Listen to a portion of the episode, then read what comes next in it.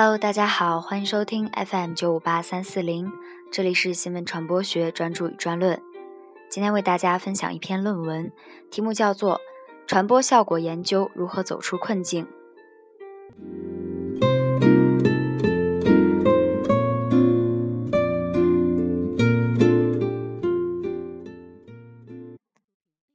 作为应用性颇强的学科。传播效果研究在取得公认成就的同时，也陷入了某些困境。但人类的各种传播活动总是希望实现某种效果，由此讨论传播效果研究如何走出困境大为必要。爱因斯坦在科学上取得重大突破的发现逻辑启示我们：将传播现象和传播效果置放于不同的参考系中考量，势必会得到不同的结果。也就是新的发现。效果研究本身具有局限性。首先，绝大多数效果研究只关注短期的意识性的效果。迄今为止的效果研究只能时刻从研究的当下切入，充其量是攫取历史长河中的一朵浪花。虽说其中也有培养理论及含化理论的长期研究。但这一理论中涉及的研究伦理令学者质疑。其次，效果研究受制于现有的研究方法，只能关注局部的具体而微的效果。即便是全国范围内的抽样或国际样本，也只能满足统计学意义上的要求，而不能真正的产生具有说服力和代表性的发现与结果。最后，传播内容的效果研究。必须基于某些特定的内容。为了可操作，很多内容被切割、细化为无数具体的可量化、可托付给电脑统计软件的指标。这种做法无可非议，但局限性明显。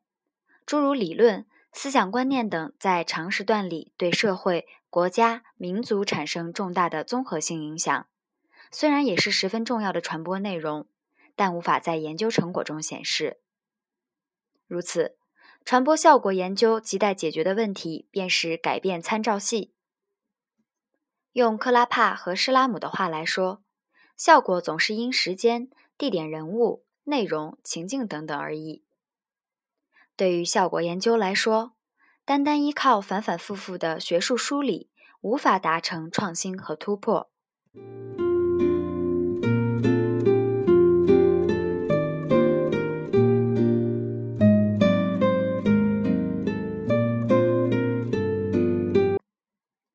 首先，时空参照系就法国年鉴学派的大致划分，地理变迁意义上的时间、人类社会历史变迁意义上的时间、短期事件意义上的时间是不同的概念。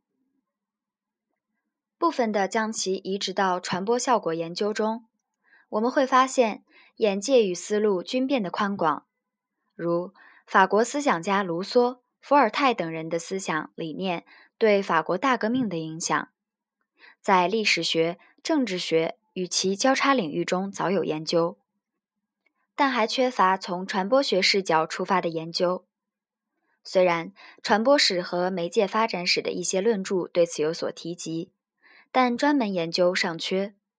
作为信源的思想者，当时作为信道的各种传播渠道，作为传播方式之一的各种群体性、规模性。革命性行动、践行或声称践行思想家信条的行动产生的后果，后世对这些思想、理念、主义、信条及其指导或扭曲的指导的行动及其影响的重新传播和诠释，这些内容若能得到诠释，传播效果研究将同时拓宽时间和空间参照系，开始有了历史的眼光和视角，由此。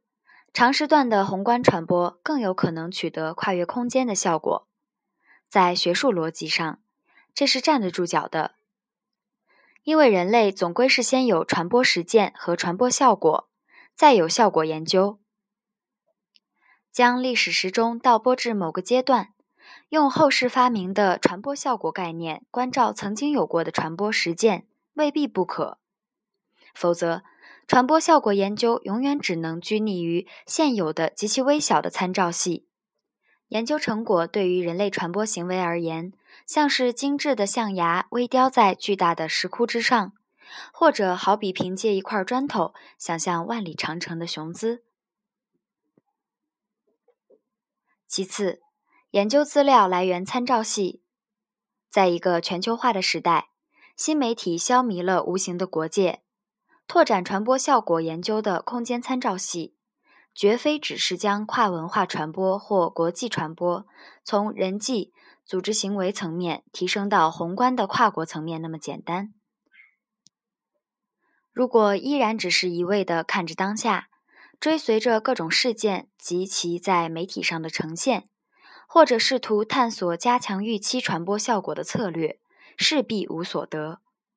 在效果研究中，问卷调查法、实验法。访谈法、内容分析法等方法最为常用，尤其前三种方法是人为制造的材料和数据，比较系统。但传播学研究的对象并不一定都是系统和严密的。我认为，传播效果研究走到今天，是时候重视另一种资料和数据来源——自然的来源。特别是各种媒体对社会传播实践的记录，这些内容既可以作为材料来源，又可以作为研究对象。人为和自然两种研究资料来源各有千秋，但哪个更宏阔、更丰富、更宽广，可能产生更贴近事实和现实的发现与理论，应该是不言而喻的。自然来源的主要特点是。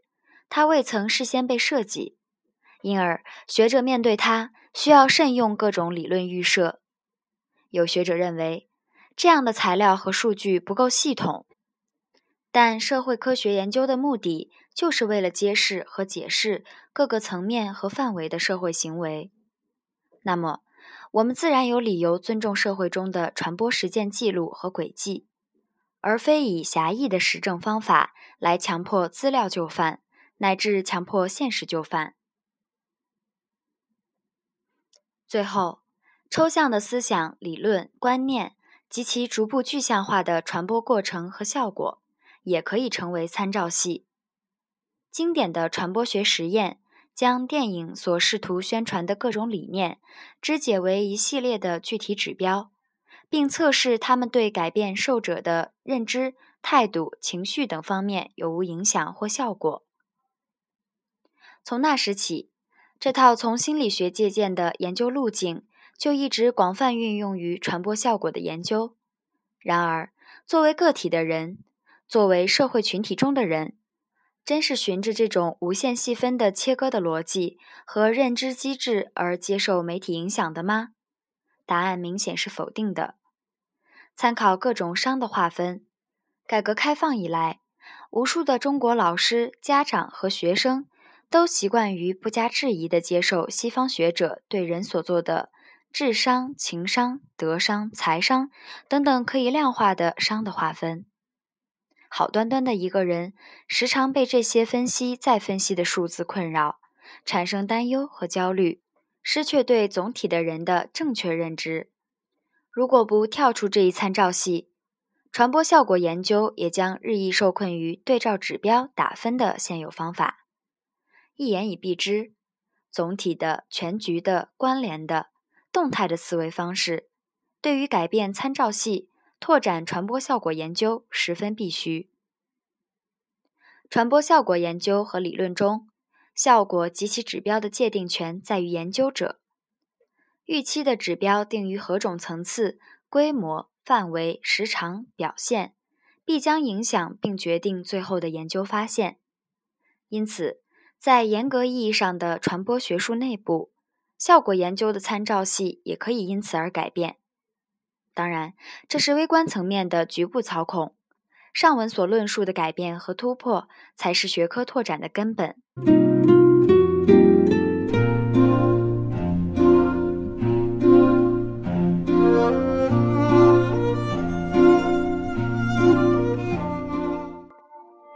这篇论文到这里就结束了，感谢收听，我是主播蓉蓉，我们下期节目再见。